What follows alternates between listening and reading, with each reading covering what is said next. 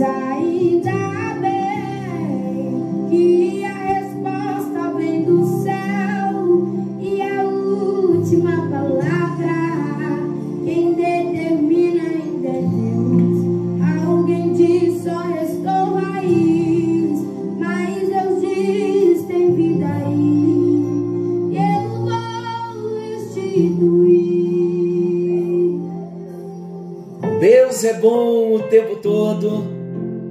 tempo todo Deus é bom.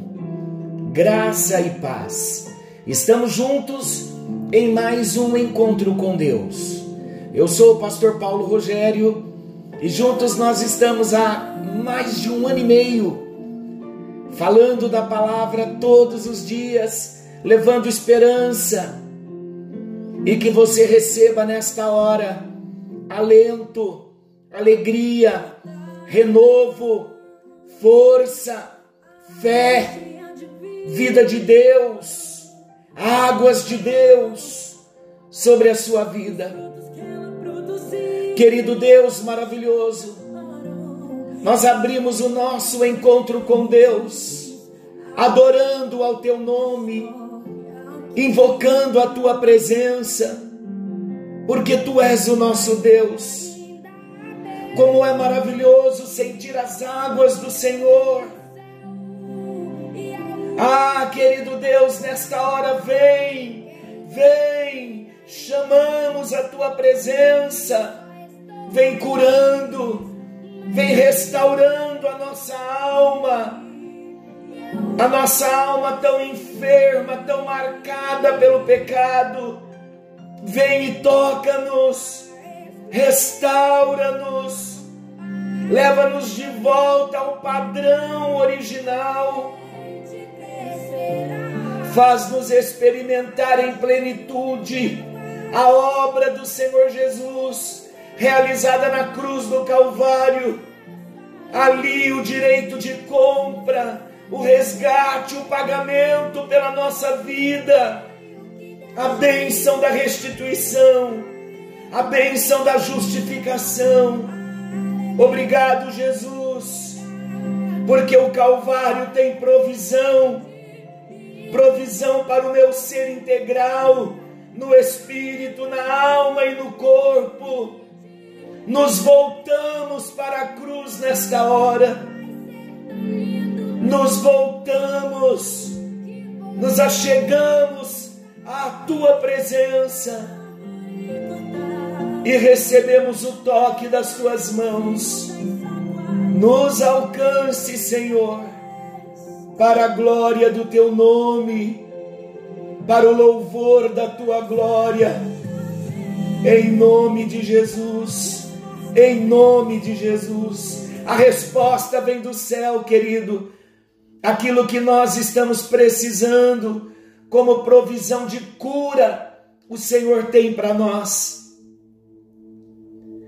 No encerramento do encontro de ontem, eu perguntei: haverá possibilidades de mudanças permanentes? Haverá possibilidade de uma cura interior, de uma restauração profunda na nossa personalidade? De repente você ainda está perguntando: mas por que desse tema? Personalidades restauradas. Queridos, precisamos reconhecer que a marca do pecado na nossa alma trouxe deformações. Nossa alma ficou deformada com o pecado, e é tão evidente o que eu estou dizendo. Quem nunca teve um pensamento ruim, um sentimento ruim, uma mágoa, uma dor no coração, um trauma. Precisamos de restauração, porque o mundo que nós convivemos vem nos marcando ao longo de tantos anos. E como ser curados? Não tem como fugir, queridos. A nossa cura a nossa restauração, ela vem do sacrifício de Jesus. Isaías 53, pelas suas pisaduras nós somos sarados. Quando Jesus morre na cruz, entrega sua vida, vertendo seu sangue, o sangue inocente, ali ele estava resolvendo o problema do homem no seu espírito, na sua alma e no seu corpo. Ali o documento foi assinado, tetelestai, quer dizer está consumado, a dívida foi paga. Há uma posição para cada um de nós, a posição de filhos redimidos, remidos, comprados. Há um documento, Jesus assinou o documento e a dívida que era contra nós, ele rasgou cada cédula. Colossenses 2, o apóstolo Paulo fala sobre isso. Mas é preciso nós experimentarmos. Então vamos entender. Há uma benção posicional através do que Jesus realizou na cruz do Calvário. Mas eu só passo a usufruir esta benção, só pode ser experimental só pode ser uma experiência pessoal na minha vida quando eu me aproprio. Por isso é importante e necessário nós nos apropriarmos. Por isso, da importância do tema e do propósito que Deus quer realizar na nossa vida com esse tema personalidades restauradas. Então eu afirmo para você, haverá sim Possibilidades de mudanças permanentes? Sim, em nome de Jesus. Haverá possibilidade, sim, de cura interior? Sim. De restauração da nossa personalidade? Sim, em Cristo Jesus. E eu quero abrir um parênteses e dizer algo bem importante. Eu vou citar no decorrer dos nossos estudos alguns exemplos e por questão de ética, vocês não me verão citando nomes e exemplos de outras pessoas. Quando eu puder citar exemplos pessoais, porque eu também preciso de restauração, claro que preciso. Mas alguns exemplos, quando eu assumo a minha pessoa, vamos entender bem.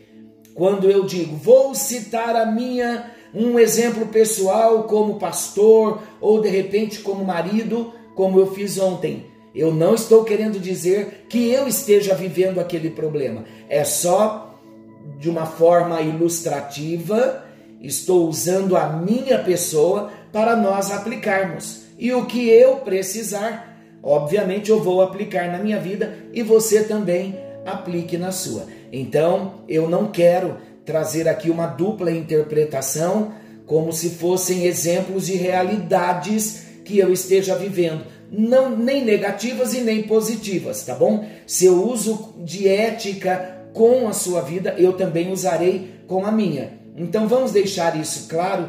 Todas as vezes que eu usar a minha pessoa como um exemplo, é só para todos nós aplicarmos na nossa vida e não necessariamente que eu esteja enquadrado naquela situação, ok? Como ontem, só para lembrá-los. Ontem eu disse: vou citar a minha pessoa como um exemplo, quando eu falei de algumas deformidades, algumas deformações na nossa alma, no sentido de nós termos um pensamento, sentirmos de outra maneira e agirmos de outra, e não entendemos por que agimos assim.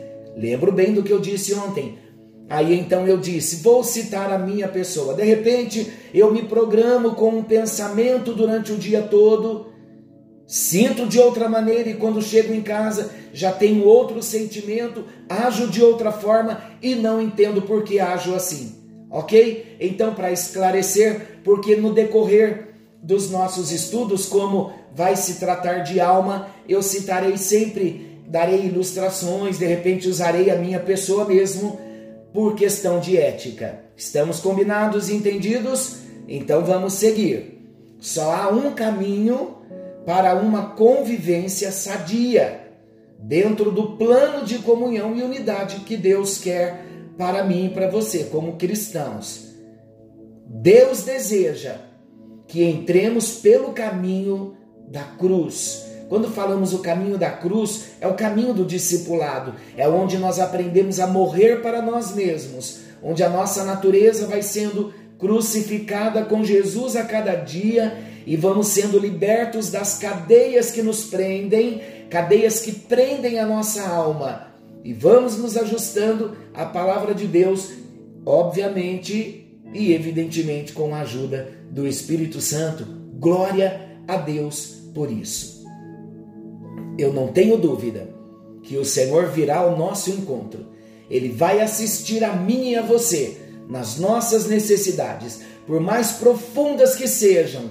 O Senhor ministrará ao nosso coração através da nossa exposição à palavra de Deus, que vai apontar para uma libertação permanente para todos nós. E o finalzinho do nosso encontro, tudo que eu estou dizendo, não tem problema eu voltar um pouquinho e repetir alguns encontros nesse início, eu terei que fazer isso para nós nos situarmos, nos localizarmos e entrarmos no núcleo da matéria, para nós entendermos o contexto que Deus quer tratar conosco.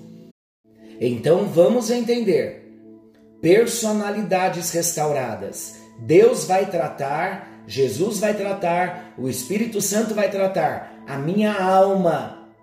O meu espírito estava morto.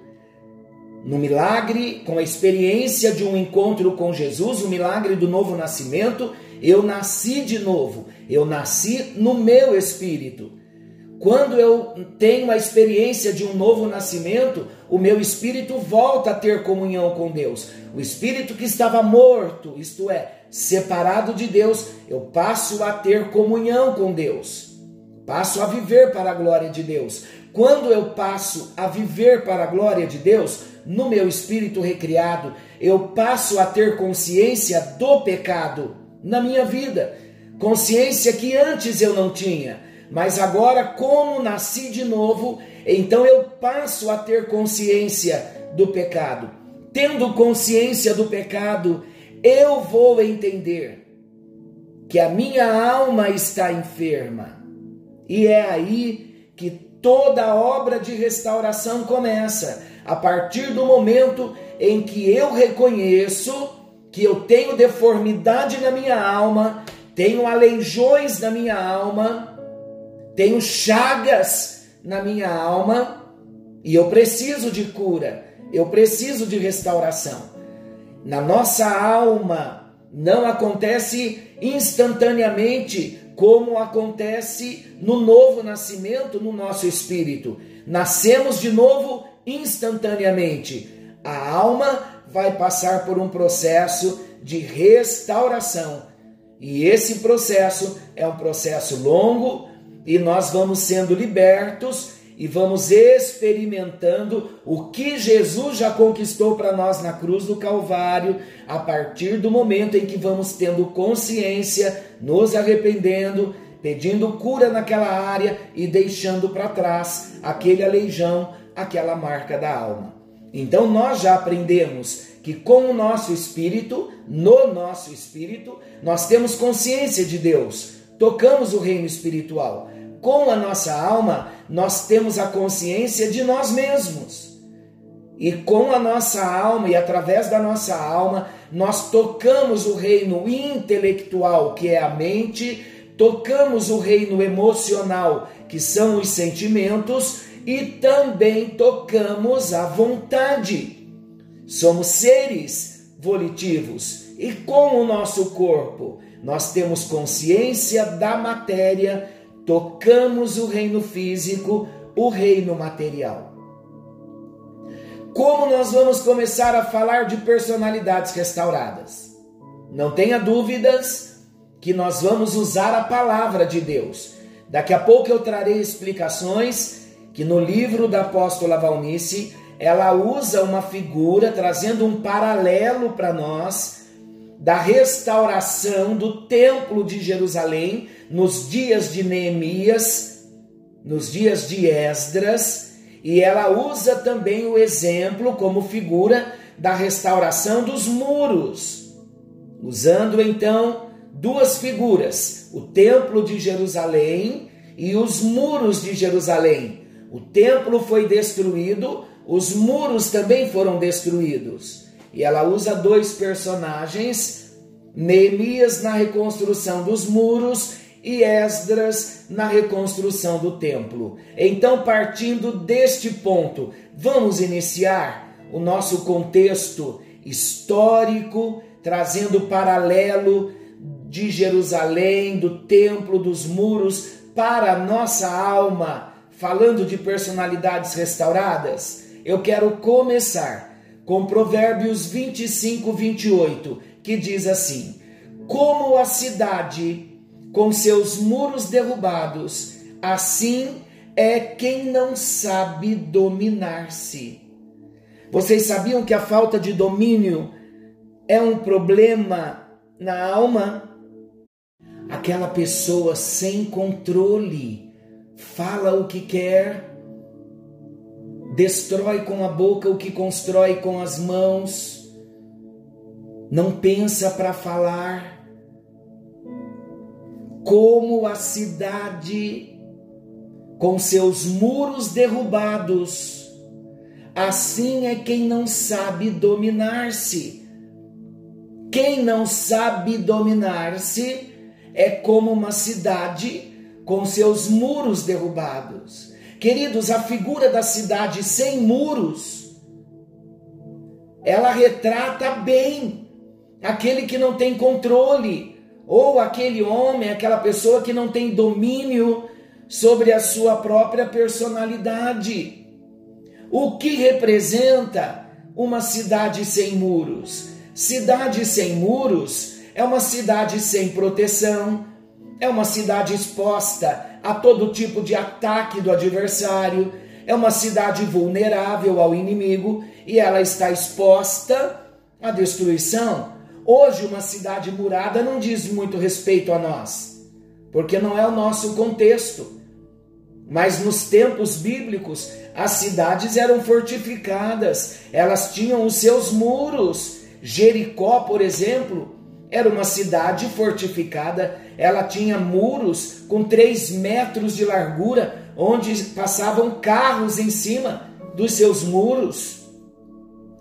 E a Bíblia está dizendo que o homem sem domínio é como uma cidade com muros derrubados. Uma cidade sem muros é uma cidade sem proteção. Um homem sem domínio, ele perde toda a sua proteção. Um homem sem domínio, ele está exposto a todo tipo de ataque do adversário, ele está vulnerável ao inimigo, exposto a destruição, a vergonha, ao vexame. Uma pessoa que não contém o seu espírito tem os seus muros, os muros da sua personalidade caídos. Se não estão caídos na totalidade, eles estão cheios de brecha, o que permite a invasão de forças inimigas. Quando falamos de personalidades restauradas, nós vamos usar a figura de Neemias na reconstrução do muro de Jerusalém e de todas as portas, trazendo para nós esse propósito que Deus tem de restaurar as nossas vidas. Eu quero perguntar a você: você é um homem que não tem domínio da sua boca, do seu temperamento? Se você não tem domínio você está exatamente enquadrado nesse texto que está dizendo que um homem com os muros derrubados, assim como uma cidade com seus muros derrubados não tem proteção, assim é o homem que não tem domínio de si. Começou a identificar alguma coisa aí dentro?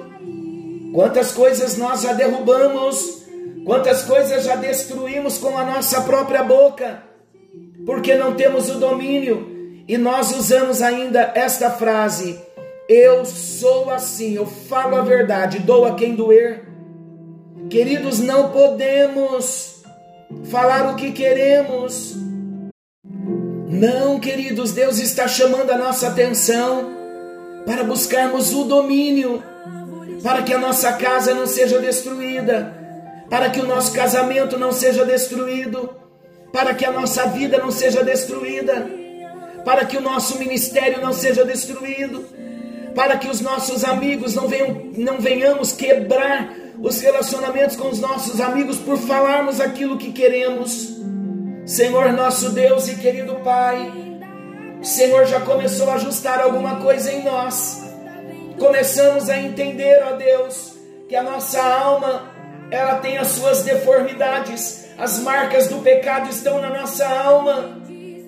E nós queremos parar por aqui para considerarmos na nossa vida, fazermos um balanço, uma retrospectiva de quantas coisas nós perdemos porque falamos demais na hora errada, ferimos, marcamos, magoamos, entristecemos, destruímos, abrimos brechas, demos legalidades ao inimigo para assolar a nossa vida.